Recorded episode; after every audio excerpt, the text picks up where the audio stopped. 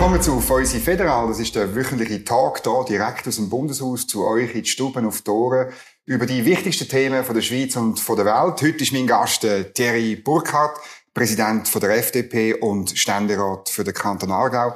Ich habe darum aus seiner näheren Heimat, glaube Baden, auch nicht Baden, ein Wein mitgenommen, ein Weisse, ein Chardonnay, Weingut Jürg Wetzel. Wunderbar. Ähm, Cedric Wermut hat zwar gesagt, er sei ein SVPler, aber ähm, wir trinken da den Wein.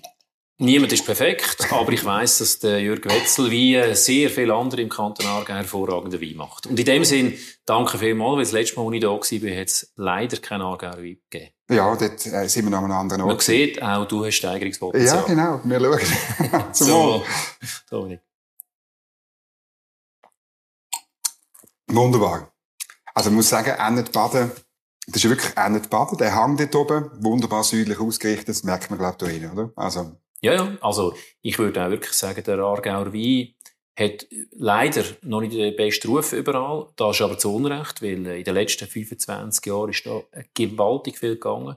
Wir haben wirklich Wein von hervorragendem, wo wirklich hervorragend ist. Äh, ich bin ein totaler Fan vom Aargauer Weisswein, aber auch die Rotweinkenner sagen auch, der Rotwein äh, ist hervorragend. Wir schon gehabt. Sehr also, gut. Ich möchte da überhaupt uns nicht mehr verstecken. Der meiste Wein im Aargau wird aber, glaube ich, von den Aargauerinnen und Aargauer getrunken. Man kommt ihn nämlich nicht so oft über, oder? Man muss wirklich bestellen und so. Also das ich glaube, wir haben, wirklich, wir haben noch ein, ein Marketingproblem.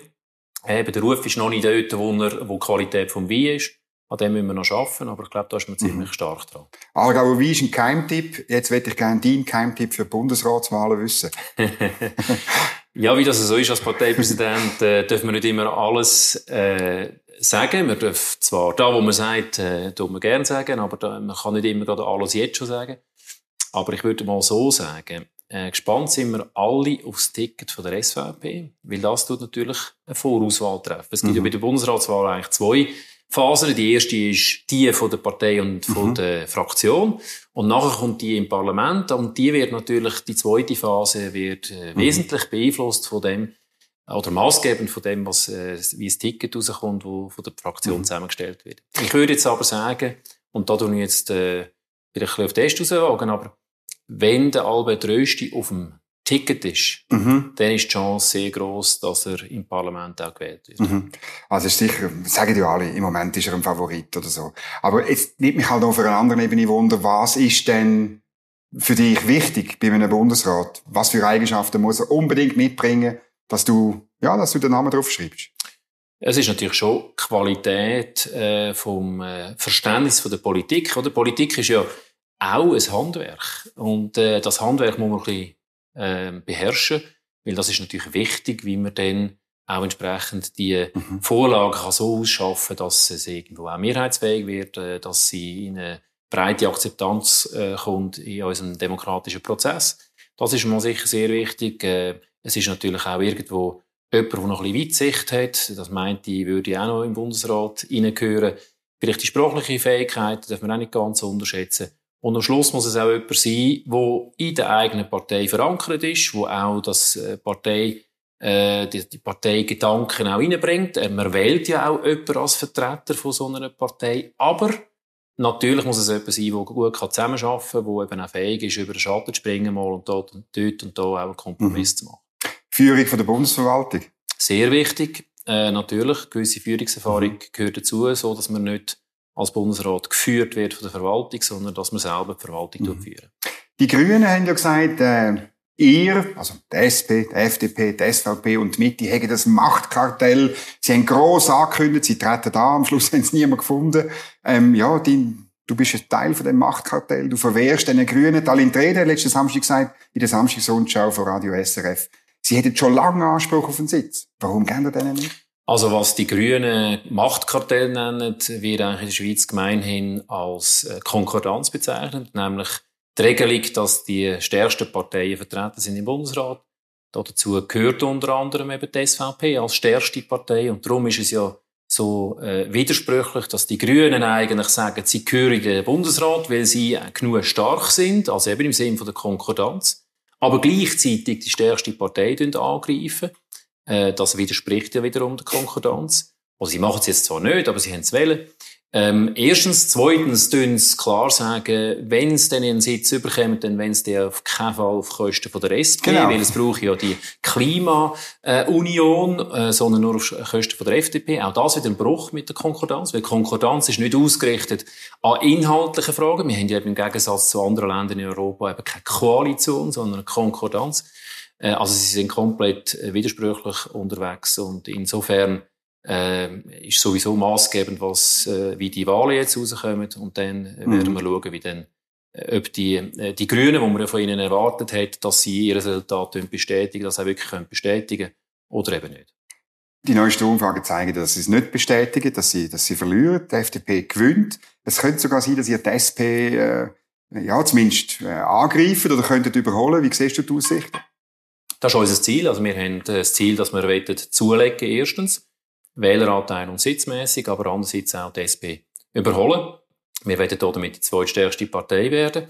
Und das ist nicht nur irgendein Ziel aus dem Tierbuch, sondern äh, wir haben gesehen in der letzten Umfrage vom Tagi und 20 Minuten, dort haben wir sie überholt gehabt. Jetzt in der jüngsten Umfrage mhm. von ähm, SRF äh, sind wir zwar noch nicht ganz an ihnen vorbeizogen, aber 0,2 hinten dran.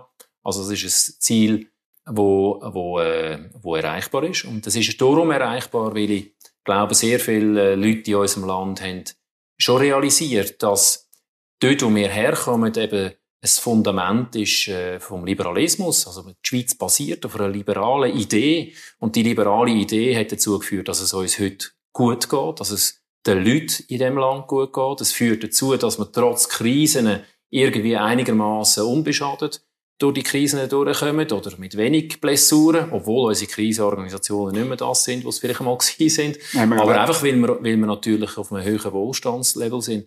Und ähm, das wird man vielleicht nicht einfach verspielen, indem man Politik hat, wo man äh, traumtänzerisch unterwegs ist, mit viel Versprechen, die dann aber nicht gehalten werden können, sondern einfach ganz solide, mhm. bürgerliche, liberale Politik. Mhm. Und darum habe ich den Eindruck, und bin überzeugt davon, dass wir werden und können zulegen. Der SP hat den Wahlkampf vom letzten Samstag eröffnet mit dem Schlagwort von einem deutschen Werber. Wir ergreifen Partei. Wir ergreifen Partei für eine soziale Schweiz. Wir ergreifen Partei fürs Klima. Wir ergreifen Partei für die Gleichstellung. Ja. Wie wirkt das auf dich? Guter Slogan? Bist du bereit, auf das zu antworten? Oder? Ja, also das Programm von der SP ist immer sehr einfach. Oder? Das Programm in der letzten Zeit mindestens. Das Programm von der SP ist immer für jemanden gegen jemanden. Also, man ist für die Armen gegen die Reichen. Man ist für die Frauen gegen die Männer, vor allem wenn sie äh, älter und allenfalls noch weisse Haare haben. Man ist äh, immer für etwas und gegen etwas. Das ist eine spaltende Politik und nicht eine vereinende Politik. Und das, was unser Land braucht momentan, ist zwar eine klare Politik, äh, aber eben irgendwo, wo wir alle Menschen in diesem Land mitnehmen. Weil es braucht alle. Ähm, unseres, unsere Schweiz, der geht es nicht so gut, weil man nur einfach für die einen geschaut hat und gegen die anderen. Und insofern, glaube ich, wird das nicht ein überzeugendes Wahlprogramm sein von der SP. Äh, es ist halt einfach am Schluss ist es Klassenkampf, wie man es kennt, noch vor 200 Jahren. Ich glaube nicht, dass das der heutigen Zeit noch angemessen ist. Mhm. Du hast Probleme angesprochen, die wir ein bisschen haben. Eins drängendes Problem, wobei man jetzt ein bisschen gehört, das könnte gut gehen, der Winter, ist die Energiefrage, oder? Strommangellage. Ähm, hat man auch in der abgelaufenen Session des langen und breiten diskutiert. Die Ständeräte haben Überstunden gemacht, am Donnerstagnachmittag. Das hat es irgendwie seit 1848, glaube ich, noch nie gegeben. Nicht ganz.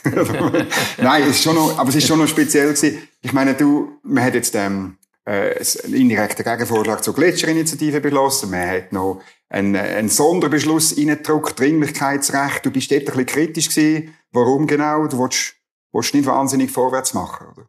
Doch, wir müssen vorwärts machen. Und dass wir in Beer im Kanton Aargau muss ein Notkraftwerk, ein mobiles Notkraftwerk ja. erstellen, bestehend aus acht Turbinen, basierend auf B5, äh, B52 Bomber, äh, Flugzeugturbinen, Wahnsinn. wo lediglich drei davon äh, schalldämpft sind, die anderen fünf nicht. Äh, das heißt, dass bei der Siedlung, die nebenzu ist, äh, wird man etwa eine Dezibel-Belastung äh, haben von 74 Dezibel. Bei 65 habe ich vernommen, müssen wir eigentlich theoretisch evakuieren. Das würde, wenn man sie anstellt, rund 70.000 Liter ähm, Öl brauchen pro Stunde. Also äh, unglaublich, was da passiert. Und das ist ja eigentlich Symbol fürs Versagen von unserer Energiepolitik die letzten Jahre. Und da kann sich Politik nicht rausschnorren. Mhm. Sondern da muss man einfach sagen, das ist ein Politikversagen erster Güte. Und ja, wir müssen vorwärts machen. Wir müssen kurzfristige Massnahmen ergreifen. Das ist eben leider das Notkraftwerk mhm. im Bier. Wir brauchen es leider, dass wir gewappnet sind. Nicht nur für den Winter, sondern allenfalls noch viel mehr für den nächsten und den übernächsten. Äh, mittelfristige Massnahmen braucht es eben, dass man kann möglichst schnell und einfach äh, PV-Anlagen, insbesondere im alpinen Raum, ausbauen, dass man kann Staumauern auch erhöhen, dass man kann allenfalls da und dort auch noch Wind es braucht eben alles. Es braucht nicht nur einzelne Technologien. Wir müssen offen sein für alle Technologien. Und dort bin ich einfach äh, ein bisschen in einem Punkt ein Bremser gewesen, äh, bin ich einfach gesagt habe, trotz allem mhm. dürfen wir die Verfassung nicht brechen. Äh, weil, oder wenn natürlich Politik, die nichts gemacht hat, jetzt plötzlich äh, so grosszügig will sein, weil sie merkt, es ist jetzt äh, dringend, die Verfassung einfach mehr nicht, der nicht schnell über den Haufen rührt, da geht auch nicht, dann müssen wir wenn schon die Verfassung ändern. Drittes Element ist aber äh, die langfristigen Massnahmen. Und dort, wenn man davon ausgeht, das sagt die ETH übrigens, dass man bis ins Jahr 2050 etwa zusätzlich 40 bis 50 Terawattstunden zu muss gebaut haben oder mehr brauchen. Mhm. Jetzt haben wir 60, da gehen etwa 20 weg, weil irgendwann ist die Kernenergie ausläuft, die Kraftwerke. Mhm. Früher oder später ist das so. Also heisst, wir müssen gigantisch ausbauen. Und das schaffen wir nicht, auch wenn wir alle Dächer mit PV-Anlagen bedecken, sondern wir brauchen, und das ist meine Botschaft eben auch langfristig, auch wieder Grosskraftwerke. Mhm. Und wenn ich sage langfristig, bis ins Jahr 2040 bis 50, dann ist das in der Energiepolitik morgen. Das heißt, wir müssen heute darüber diskutieren. Mhm. Und was ich nicht sage, ist, welche Technologie. Mir ist es am, am Schluss äh, nicht so wichtig, welche Technologie.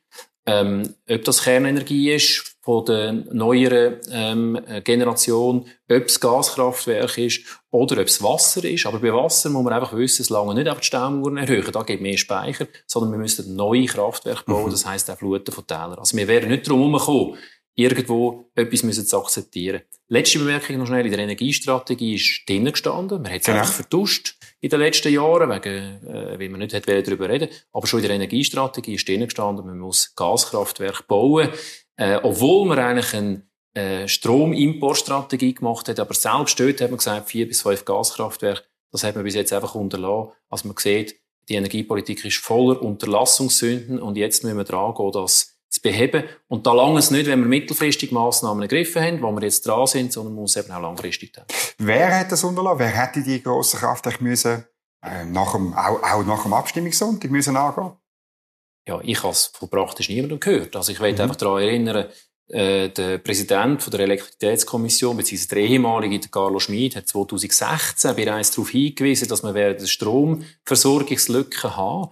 Damals hat man noch von 2025 geredet. Jetzt ist jetzt beschleunigt worden wegen dem Ukraine-Krieg, wegen dem trockenen Sommer, wegen dem trockenen Sommer und wegen mhm. der Kernkraftwerke in, äh, in genau. Äh, Frankreich, wo zur Hälfte rund nicht am, am Netz sind. Aber es ist nur beschleunigt worden, wie du richtig sagst. Also man hat das vorausgesehen. Äh, ich, ich würde jetzt mal so sagen, Mitte hat, äh, Partei hat natürlich sowieso nicht darüber reden. Sie sind ja natürlich irgendwo auch noch Konstrukteure von der Energiestrategie. Die Linken sowieso nicht, wegen, äh, weil sie nicht gerne über Gaskraftwerke äh, reden. Ähm, die SVP hat vielleicht ein bisschen gar stark nur äh, von der Kernenergie geredet und hat das auch ein bisschen vergessen. Und ganz ehrlich gesagt, äh, von der FDP, man hat zwar etwa da und dort darauf hingewiesen, aber es ist auch zu wenig stark gekommen. Mhm. Also ich würde ganz allgemein sagen, es ist ein Politikversagen, mhm. und zwar vor allem. Mhm. Es ist wirklich die, die, die grosse Kluft, meiner Ansicht nach, besteht zwischen denen, die sagen, es braucht kein Grosskraftwerk, es lange Solar, Wind und ein paar andere kleine Sachen und wir haben die Lage im Griff. Oder? Und das ist SP, Grüne, Grünliberale auch. Die Mitte ist der grösste Teil auch dort in diesem Lager. Und die, die sagen, ja nein, eben, es ist schon grosse Kraftwerke geplant, vorgesehen gewesen. Und ähm, es wird irgendwann 20, 30, 35, 40, wenn auch immer, brauchen wir grosse Kraftwerke für Bandenergie. Das ist die grosse Kluft, oder? Und das ist einfach eine Minderheit, die auf deiner Seite ist im Moment. Also, wir sagen äh, ganz klar, und das hat ja die Delegiertenversammlung von der FDP übrigens bereits vor dem Ukraine-Krieg schon festgelegt, okay. in einem Papier, wir sagen, es braucht alles. Mhm. Es braucht alles. Wir sind jetzt nicht in der Situation, dass man könnte sagen, die Technologie finden wir jetzt ein bisschen besser und die ein bisschen weniger gut. Und für uns ist klar, also in der Photovoltaik, da haben wir ein grosses Potenzial. Und da können wir wirklich massiv vorwärts machen. Und wir haben auch noch ein Potenzial bei der Effizienzsteigerung. Das ist schon richtig. Aber das eine oder das andere allein lange eben nicht, sondern es braucht eben den ganzen mhm. Fächer. Und es ist meines Erachtens auch falsch, wenn Politik eine Technologie vorgeben, sondern man muss schauen, dass man mhm. in allen Bereichen vorwärts mhm. kommt. Und die grossen Solarkraftwerke in den Alpen, die jetzt beschlossen, oder wo man die Rahmenbedingungen jetzt so gemacht hat, mit, mit Dringlichkeitsrecht, dass es geht. Glaubst du wirklich, dass man das anbringt, dass schon in einem Jahr oder zwei wirklich in diesen Bergen das produziert wird, die, die, die, äh, also in Grengels wären 700 Fußballfelder, Solarzellen, ähm, auch mit den Leitungen, die es braucht, also irgendwie und den, und den Kosten und so. Ist das realistisch oder ich, habe immer noch das Gefühl, es ist ein Traum von Peter Bodemann und ganz Bern ist darauf hingekommen. Entschuldigung. Das wird sich zeigen. Ich bin selber ja kein technischer Fachmann und habe das selber auch nicht können überprüfen. Aber das ist ja uns von verschiedensten Seiten so versprochen worden. Okay. Das heisst, mhm. man muss dann die Leute, die das jetzt auch versprochen haben, auch entsprechend äh, dran messen. Äh, ich hoffe, dass es klappt, weil ähm, das wäre ein Beitrag an die Minderung von der Herausforderung, die wir, die wir haben. Aber es ist natürlich schon ein richtiges Stichwort, wo du es auch sagst. Ähm, man vergisst sehr oft, dass äh, die Technologien natürlich auch zusätzliche Anpassungen von unserem System nach sich ziehen. Ich möchte ein Beispiel mhm. nennen. PV-Anlagen auf allen Dächern in der Schweiz, das würde tatsächlich etwa das bringen, was wir brauchen, wenn es auf allen Dächern ist. Das Problem ist nur, dann haben wir im Sommer mehr Strom und im Winter nicht. Wir müssen es also irgendwie vom Sommer noch im Winter brauchen. Das heißt, es braucht gigantische zusätzliche Speichermöglichkeiten. Mhm. Ähm, wenn wir es jetzt auf der Basis von Wasserstoff machen, bräuchte es etwa 25 Gotthard-Tunnel. Gemäß damit, EMPA. Gemäß EMPA, genau. Mhm. Damit man das kann in, in, in mhm. so, äh, im, Winter, 13, im Winter bringen. 13 Speicherseen, Grösse non de voilà. Also, das ist, ist zwar alles, eben, ich sage, dort muss man auch ansetzen, mhm. aber man wird wahrscheinlich an dem scheitern, dass das alles dann äh, mhm. wirklich so umsetzbar ist. Und dann kommt eben noch das Netz. Und dort sagen wir, es bräuchte etwa 80 Milliarden Investitionen ins Netz, weil das Netz jetzt natürlich anders ausgerichtet ist. Das heisst, das ist nochmal eine mehr die Unterstreichung von meiner Botschaft. Wir brauchen alle Technologien. Eine allein wird einfach schlichtweg mhm. nicht lange und nicht möglich mhm. sein, aufgrund von der Realitäten, die sich dann halt eben stellen. Mhm. Die FDP-Fraktion fordert ja den Weiterbetrieb von der bestehenden AKW ja. möglichst lang. Äh, ich weiß nicht mehr, ist es eine Motion oder eine parlamentarische Initiative? Ähm, Motion, ja. ja ist, ist Fraktionsmotion. Ja, ist für mich dann auch ein bisschen ein, ein Lackmustest, wer da überall mitmacht und wer nicht, oder? Sieht man dann ein bisschen. Ja, oder eben, weil wir eben sagen, es braucht äh, Grosskraftwerk auch noch, damit wir können die zusätzliche Strom, den wir in, Zu in Zukunft brauchen, wo übrigens die Energiestrategie gesagt hat, es werde nicht mehr Strom gebraucht werden. Das ist jetzt off offensichtlich, dass es äh, mhm. falsch ist, dass wir werden mehr Strom brauchen sagt eben auch die ETH. Mhm. Und weil wir Grosskraftwerke brauchen, müssen wir jetzt, und das nicht von heute auf morgen geht, müssen wir jetzt die bestehenden, die wir haben, noch können möglichst lang laufen lassen, auch für Zubau von, von PV-Anlagen und so weiter. Das braucht alles seine Zeit. Und die bestehenden äh, laufen lassen, so lange wie möglich, heisst, so lange wie sie sicher sind. Und damit wir die Zeit, es gibt ja keine Frist, die vorgegeben ist. Das heisst einfach, wenn es nicht mehr sicher ist. Und damit man die Zeit kann noch weiter nach hinten schieben, braucht es Investitionen mhm. in Sicherheit, dann kann man sie länger laufen lassen. Und damit Investitionen in die Sicherheit gemacht werden, müssen die Rahmenbedingungen so sein, dass sich für mhm. die, die es betreiben, natürlich auch lohnen. Das war ja der Fall von Mühlenberg. Dort hat man, hat man gesagt, es lohnt sich nicht mehr zu investieren, also mhm. tun wir es abschalten. Und äh, entsprechend braucht es dort Anpassungen bei den Rahmenbedingungen. Ähm Interessant ist ja, dass SP und Grüne hätten gerne etwas völlig anderes gehabt. 2016 haben wir noch zu, über eine Ausstiegsinitiative abgestimmt, die dazu würde führen, dass man, ich glaube, 2024 für Leibstadt ab, ab, oder Gösgen abstellen und zwei Jahre später Leibstadt. Oder ich meine, die, die damals dafür sind, die müssen ja heute froh sein, dass ihre Initiativen abgelehnt worden ist. Also Betznau wäre ja jetzt schon abgestellt. Genau. Ähm, mindestens zu Teil. Ich glaube, Betznau 1 müsste abgestellt sein. Betznau 2 wäre jetzt, glaube ich, Ende Jahr, wenn ich es richtig im Kopf habe. Auf jeden Fall sehr zeitnah. Ja. Und jetzt muss man das mal vorstellen, wenn wir jetzt noch, noch würden direkt aus den laufenden Kernkraftwerken aussteigen, äh, wo wir würden stehen mhm. mit unserer Stromversorgung für im Winter, dann wäre auf jeden Fall mindestens auch gerade ganz klar, dass wir äh, ähm, entsprechende Mangellagen hätten. Mhm. Also es ist völlig eine unverantwortliche Politik. Man hat aber jetzt auch immer lang eigentlich gesagt in diesem Bereich, ähm, gerade beispielsweise im Bereich von Speicher, da kommt dann etwas, das ist die Innovation käme, da ist sehr einiges am Laufen, das sagen wir seit 20 Jahren. Äh, und ich bin überzeugt, dass wird etwas kommen. Keine Frage, da gibt es Verbesserungen geben, aber wir sind noch nicht dort, äh, damit es eben einsatzfähig ist. Und darum sollte man, und das ist, komme ich jetzt an Anfang zurück, das ist meine Überzeugung, ich glaube, Menschen wollen in unserem Land wieder Politik, die basiert auf Fakten, auf Grundlagen, die gesichert sind und nicht einfach auf mögliche Versprechungen, die könnten allenfalls eintreffen, mhm. wenn es dann wirklich gut kommt. Aber wenn es eben nicht so kommt, haben wir Mangellagen in mhm. unserem Land. Zweite große Krise ist ein eine Sicherheitskrise in Europa mit dem Krieg in der Ukraine. Ähm, und gerade in diesen Tagen hört man wieder von, insbesondere von Deutschland, sie wollen unbedingt Munition, die wir geliefert haben, nach Deutschland weiter liefern äh, in die Ukraine für den Flugabwehrpanzer Gepard. Ähm, äh, ja, und es gibt Gerhard Pfister, Mittepräsident, der sagt, jawohl, jetzt muss man dringend ähm, die Möglichkeit schaffen, die Munition, die muss man in die Ukraine können liefern. Was sagst du? Also, dass die Schweiz liefert, das ist neutralitätsrechtlich verboten. Direkt, genau. genau. Da geht es jetzt wirklich darum, ob Deutschland Munition, die sie vor x Jahren, Jahrzehnten mal in der Schweiz gekauft hat, ob sie die weitergeben und jetzt ist es ja so, es ist ein bisschen kompliziert, ähm, wenn aus der Schweiz Waffen geliefert werden oder Munition, da gibt es eine sogenannte Nicht-Wiederausfuhrdeklaration. Das heißt, wenn das Land, das bei uns mal gekauft hat, nachdem es es selber nicht mehr braucht oder äh, weiterverkaufen nach x Jahren, muss sie bei uns fragen. Jetzt haben wir eben das Problem. Wenn sie jetzt uns fragt, müssen wir aktiv mitwirken und dann mhm. haben wir ein neutralitätsrechtliches Problem, weil wenn wir sagen, also gut, jetzt dürfen wir gleich, dann tun wir eigentlich mitwirken und haben ein neutralitätsrechtliches genau. Problem. Jetzt hat man in der letzten äh, Revision vom Waffenausfuhrrecht vor einem Jahr, äh, vor einem Jahr, mehr oder weniger, genau, hat man eigentlich wählen auf Antrag vom Bundesrat übrigens eine Möglichkeit offen lassen, der Bundesrat kann Ausnahmen bewilligen. Und links-grün unter Anführung von der Mitte hat das Fenster geschlossen und hat gesagt, auf keinen Fall, es darf nicht sein, dass der Bundesrat Ausnahmen bewilligen. Und jetzt fordern wir, dass der Bundesrat mit Notrecht soll äh, eine Ausnahme bewilligen. Das ist scheinheilig und widerspricht der eigenen Politik von der Mitte, die wir es vor einem Jahr gemacht haben. Jetzt sagt äh, äh, Gerhard Pfister, ähm, das käme alles nicht darauf an, der Bundesrat soll jetzt da mittels Notrecht. Ich sage aber einfach, das Parlament hat vor einem Jahr ganz klar entschieden, dass der Bundesrat in dem Fall eben nicht darf. Und auch das Notrecht hat Regeln. Mhm. Das Notrecht darf nämlich dann nicht ergriffen werden, wenn es gegen den klaren Willen vom Parlament ist. Und das ist eben anders als Covid, wenn man das äh, tut, als Vergleich hinnehmen. Mit Covid hat es keine Entscheidung gegeben vom Parlament und darum hätte der Bundesrat dort können mit Notrecht hantieren. Aber da gibt es eben einen und darum geht das nicht.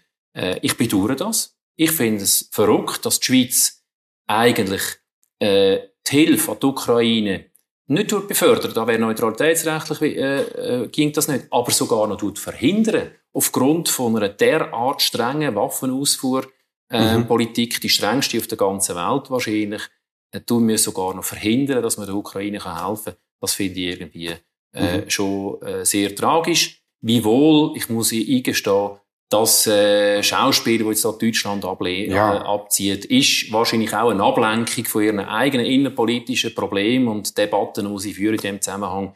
Von dem dürfen wir uns jetzt auch nicht allzu fest beeindrucken lassen. Aber in der Sache ändert es nichts. Es ist tragisch, dass wir es noch verhindern und nicht können, äh, da eigentlich äh, das ändern. Ich bedauere das sehr. Und darum müssen wir uns überlegen, ob wir für in Zukunft das nicht vereinfachen wollen dass man sagt, die Länder, die ähnlich strenge Ausfuhrregime haben im Waffenrecht, dass man denen gegenüber keine äh, äh, nicht wieder Ausfuhrdeklaration äh, auferlegen, sondern sagen, wenn ihr die nach die Waffen, die wir mal bei uns gekauft haben, nach 10, 20, 30 Jahren mal nicht mehr wollen und wollen weiterverkaufen, könnt ihr das ohne uns zu fragen, angesichts von dem, dass ihr ähnlich strenge mhm. Regime habt wie wir. Mhm. Also dann wärst du, also das Resultat von deiner Variante wäre eigentlich die gleiche wie die von Gerhard Pfister. Einfach die Schweiz würde nicht aktiv mitwirken, weil sie nicht gefragt muss werden. Ja, wenn wir nicht gefragt werden, mhm. dann ist es auch ein neutralitätsrechtliches mhm. Thema. Und das sind 25 Länder, die die gleichen Anforderungen völkerrechtlich äh, als Waffenausfuhrrecht haben wie wir. Äh, nicht ganz so streng wie wir, mhm. aber fast so streng wie wir.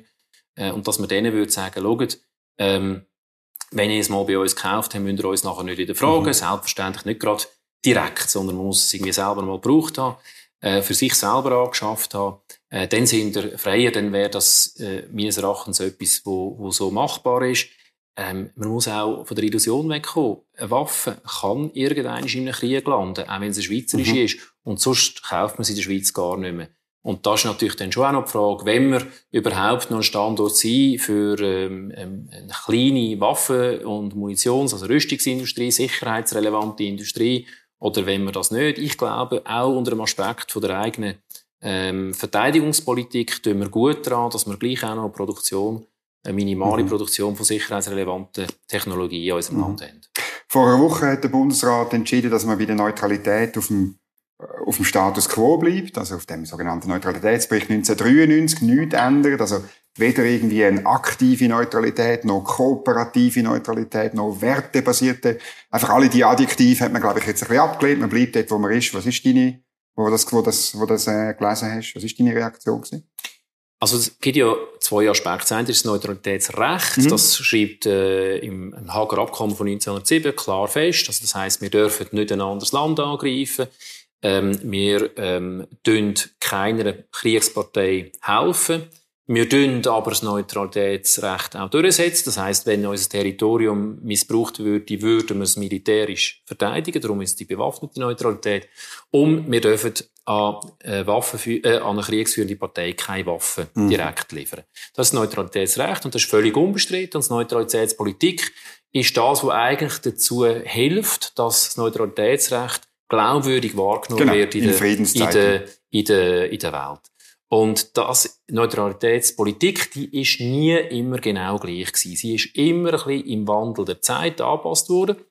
Äh, aber übrigens, Sanktionen hat man nicht jetzt erst mal ergriffen. Also, das ist kein Bruch mit der Neutralität. Man hat sogar im Kalten Krieg 1951 haben wir uns im Boykott gegen die kommunistischen Staaten äh, angeschlossen gehabt. 1920 haben wir bereits schon sogar in einem völkerrechtlichen Vertrag ist festgeschrieben worden, dass wir uns den Sanktionen damals vom Völkerbund anschliessen und so weiter und so fort. Also sieht man, es ist immer auch ein bisschen wandelbar in, in der Zeit. Insofern kann ich den Bundesrat verstehen, dass er jetzt nicht will, irgendwo ein Adjektiv versehen ähm, aber dass Neutralität auch so muss gelebt werden, dass es nicht, dass es nicht so ist, dass die westlichen Partner, die wir haben, uns einfach als die verstehen, die äh, Rosinen picken, die einfach nur ein Geschäft machen und aber nicht beitragen mhm. auch zur Sicherheit in Europa. Da müssen wir schon drauf achten und darum habe ich immer die, die, die, die Haltung vertreten. Es ist richtig, dass wir uns an den Sanktionen beteiligt mhm. haben gegenüber Russland. Aber es ist jedes Mal ein Abwägen. Also in dem Sinn, äh, der lange Rede, kurzer Sinn. Ich habe Verständnis für die Position vom Bundesrat. Ähm, wichtig ist, dass wir die Neutralität glaubwürdig jetzt auch weiter leben. Und da ist natürlich die ursprüngliche Kommunikation damals, nach dem Ausbruch vom Ukraine-Krieg, ein bisschen, ich sage jetzt, suboptimal gewesen. Äh, aber das ist jetzt Vergangenheit. Jetzt müssen wir mhm. schauen, dass es in Zukunft mehr glaubwürdig auftreten können. Du hast jetzt betont, oder jedes Mal abwägen, oder? Und das, weil dort finde ich schon noch, gibt es schon einen Unterschied. Der Bundesrat hat ja gesagt, wir tun mehr oder weniger automatisch alle die Sanktionen einfach übernehmen, oder? Und, ja, ehrlich gesagt hätte ich mir lieber, aus neutralitätspolitischer Sicht, hätte ich eher gedacht, er müsste sagen, ja, wir schauen das selbstverständlich an, wir machen mehr oder weniger immer mit, aber wir müssen jede einzelne Sanktion prüfen, ob sie mit der Neutralität vereinbar ist, oder? Irgendwie das ist schon ich, ein Unterschied. Das finde ich das richtige und pragmatische Vorgehen. Wir haben ja im Gesetz festgeschrieben, das sogenannte Embargo-Gesetz, mhm. wo steht, ein Automatismus gibt's, aber nur im Bereich der Beschlüsse der UNO. Genau. Und äh, glaube, das, gegen da hat auch niemand grundsätzlich etwas. Weil das, die beschließt auch nie etwas. ja, hat es auch schon gegeben. Hat's auch schon gegeben. Selten, ja. Ähm, und dann haben wir aber Möglichkeiten, das ist eine Kann-Vorschrift mhm. dort, äh, oder eine Kann-Regelung dort, wo es unsere wichtigsten Handelspartner betrifft. Das ist natürlich vor allem die Europäische Union. Und ich glaube, dort tun wir schon gut daran, dass wir jedes Mal mhm. äh, im Einzelfall abwägen. Das machen wir jetzt übrigens ja gerade mit Iran. Die EU hat dort Sanktionen verhängt. Wir sind äh, jetzt da noch am Prüfen, und das äh, ist sicher auch richtig angesichts dessen, dass wir jetzt im Iran auch einen Schutzmachtstatus haben äh, zwischen dem Iran und, und der USA. Gilt es dort sicher auch vorsichtig zu sein, wiewohl die Sanktionen von der EU gegenüber dem Iran, das sind vier Institutionen, eigentlich wirklich symbolischer Natur ist mhm. und nicht wirklich etwas mhm. bewirken. Mhm.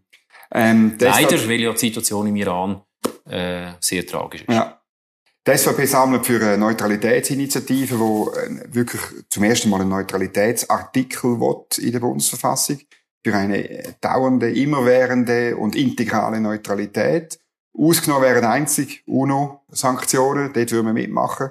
Was ist deine Reaktion wo du das gehört hast? Also die Form von Neutralität, die jetzt gefordert wird, die hat die Schweiz noch gar nie gelebt. Mhm. Erstens. Und äh, zweitens meint, ich würde es uns derart fest einschnüren in unserer außenpolitischen Handlungsweise, das wäre zum Schaden von der Schweiz. Neutralität soll ja zur Sicherheit von unserem Land beitragen. Neutralität ist kein Selbstzweck. Und das ist genau die Diskussion gewesen, die übrigens 1847 äh, geführt worden ist im Rahmen von unseren Verfassungsvätern. Es sind ja damals nur Männer gewesen, die ganz bewusst verzichtet hat, dass man Neutralität erstens nicht in Zielartikel schreibt, Zweckartikel der Bundesverfassung und nicht definiert, sondern man hat es nur drinnen in den Aufgaben und Kompetenzen vom Bundesrat und vom äh, Bundesparlament. Mhm. Und das haben wir ganz bewusst gemacht und ich meine, unsere Verfass Verfassungsväter damals und dann natürlich mit Genehmigung auch das Schweizer Volk mhm hat das sehr wohl überlegt und gut mhm. entschieden und wir sollten bei dieser Praxis bleiben. Mhm. Es sind zwei Freisinnige gewesen, die gestritten haben, der Drühe und der Kern, oder? Und der Kern hat sich am Schluss durchgesetzt, indem er gesagt hat, wir tun lieber äh, die Flüchtlinge von liberalen Revolutionären tun wir lieber bei uns aufnehmen, denen helfen. Und der Drühe wäre für Waffenlieferungen gewesen, Richtung Frankfurt und so. Das ist einfach eine spannende Diskussion, ähm, glaube ich, wo, wo ja heute wieder im Ukraine Konflikt genau gleich ist, oder? Also übrigens ja gerade das, wegen Waffenlieferungen, aber auch andere Themen. Äh, wenn man das in der Vergangenheit ein bisschen anschaut, ist äh, teilweise relativ, äh, wie soll ich sagen, nicht so streng angeschaut worden, wie wir das heute zum Beispiel anschauen. einfach auf, aufgrund der Gegebenheit. Jetzt beispielsweise im Zweiten Weltkrieg. Dort haben wir Waffen geliefert. Mhm. Das ist natürlich begründbar gewesen. Erstens hat man geschaut, dass man auf beide Seiten etwas liefern. Ähm, dann kann man es neutralitätsrechtlich auch äh, begründen. Aber es ist natürlich auch dem geschuldet gewesen, dass wir äh, in einer Situation sind, wo in ganz Europa rund um uns herum ein Krieg war. Und das zeigt auch, man braucht eine gewisse Flexibilität. Im Kern müssen wir am Neutralitätsrecht festhalten. Das heißt auch, dass man Neutralitätspolitik so leben müssen, dass sie glaubwürdig ist aber sie, es heißt, dass es nicht in jeder Situation und vor allem nicht in jeder mhm. Zeit genau gleich ist. Die SVP sagt, sie sind eben nicht mehr glaubwürdig, verweist auf den Herrn Lavrov von der Russischen Föderation und auf Medienberichte ähm, in der New York Times äh, und so weiter. Und darum, ja, wir sind überhaupt nicht mehr neutral. Also der Herr Lavrov hat gesagt, wir sagen ähm, eine unfreundliche Macht. Ein unfreundlicher Staat, ganz ja. genau. Das hat er X gegenüber X Ländern gesagt. Mhm. Ähm, das ist ja klar, das gehört zur Rhetorik, äh, zum auch Druck auf uns ausüben. Aber dass wir eine Kriegspartei sind, das hat er nie gesagt. Das hat noch nie jemand gesagt, mit Ausnahme von einer Partei, und das ist die SVP in unserem Land. Und da muss ich schon sagen, finde ich ein bisschen äh, speziell, dass man äh, sagt, wir Schweiz sagen eine Kriegspartei. Das stimmt einfach schlichtweg nicht. Ähm, und ich kann das in dem Sinne auch gar nicht nachvollziehen. Nein, ich glaube, unsere Neutralität hat nach wie vor einen höheren Stellenwert in der Weltgemeinschaft. Es ist ja so, es hat eine gewisse Verwirrung gegeben, ich habe es vorher gesagt, mhm. kurz nach dem Ausbruch vom Ukraine-Krieg. Ähm, aber das darf man nicht überbewerten, sondern man muss jetzt schauen, dass wir es in Zukunft wieder so machen, wie wir es auch geschickt gemacht haben in der Vergangenheit. Äh, das heißt, äh, so wahrgenommen werden, dass wir auch können, unsere Vermittlungen anbieten können, dass wir können Gutes tun für die Vermittlung von, von Konflikt und Krieg. Aber das soll nicht äh, erste Priorität sein. Erste Priorität ist selbstverständlich die Sicherheit auch von unserem Land. Und dazu braucht es eine glaubwürdige Neutralitätspolitik. Aber es ist auch wichtig, dass wir eingebettet bleiben in unsere westliche Partnerschaft, weil das ist am Schluss auch im Interesse von unserem Wohlstand. Und auch dort braucht es äh, entsprechend eine klare Vertretung von unserer Neutralität aber ein Einbetten in die tatsächlichen Gegebenheiten. Mhm. Also es braucht eine gewisse Flexibilität, mhm. im, nicht im Bereich von Neutralitätsrecht, sondern Neutralitätspolitik. Mhm. Auch gegenüber China. Wenn, sagen wir, China würde Taiwan angreifen oder so. Ähm. Da sind wir in einer ganz schwierigen Situation. Oder? Ähm, bei China ist ja so, dass China Taiwan als ihres eigenes Territorium mhm. anschaut. Ähm, es ist ja so, dass die offizielle Schweiz im Übrigen die Ein-China-Politik mhm. auch vertritt, mit praktisch allen anderen Ländern, mit wenigen mhm. Ausnahmen von Kleinststaaten. Ähm, und insofern ist natürlich dann ein Zugriff auf Taiwan von China her nicht etwas, wo man wahrscheinlich einfach so werden können hinnehmen. Aber es ist eine ganz andere Situation als jetzt zum Beispiel also bei der Ukraine. Ja. Völkerrechtlich völlig eine andere mhm. Situation. Und darum würde ich jetzt nicht jetzt schon sagen, wie wir dann genau nach, äh, mhm. äh, nach Fahrplan vorgehen, sondern, äh, vorgehen, sondern auch dann werden wir müssen uns angesichts von der Situation, die sich dann stellt, äh, die mhm. entsprechenden, hoffentlich gescheiten politischen Entscheid fällen. Mhm. Wunderbar. Thierry Burkhardt, merci vielmals für den Besuch und das Gespräch über die wichtigsten Themen. Äh, jederzeit wieder bei einem anderen Aargauer Wein. Danke. Sehr gerne. Danke für die Einladung. Zum Wohl. Ja, wenn euch das Gespräch gefallen hat, dann drückt auf einen Daumen nach oben drücken, den Kanal abonnieren. Das Glöckchen muss man auch noch drauf drücken, dann kommen wir ein Mail über, wenn das nächste Video online geht. Merci vielmal für euch Zuschauen und eine gute Zeit.